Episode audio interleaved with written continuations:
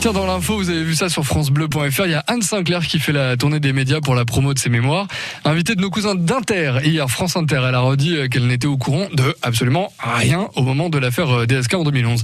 Virginie, euh, vous qui regardez pour nous le Facebook de France Bleu Bourgogne, les Côtes d'Orient réagissent beaucoup là-dessus. Hein. Oui, on vous a mis un post Facebook avec le lien de l'article à lire sur francebleu.fr Bourgogne.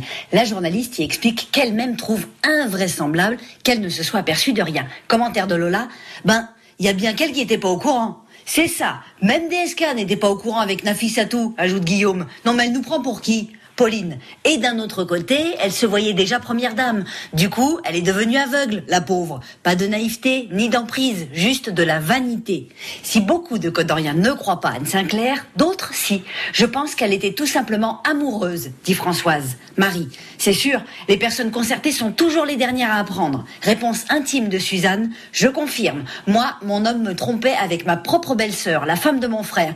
Tout le monde était au courant, sauf moi. Jean-Marie, lui, a une autre lecture de l'affaire DSK. Normal qu'elle n'était pas au courant, puisque tout a été inventé par des politiques français.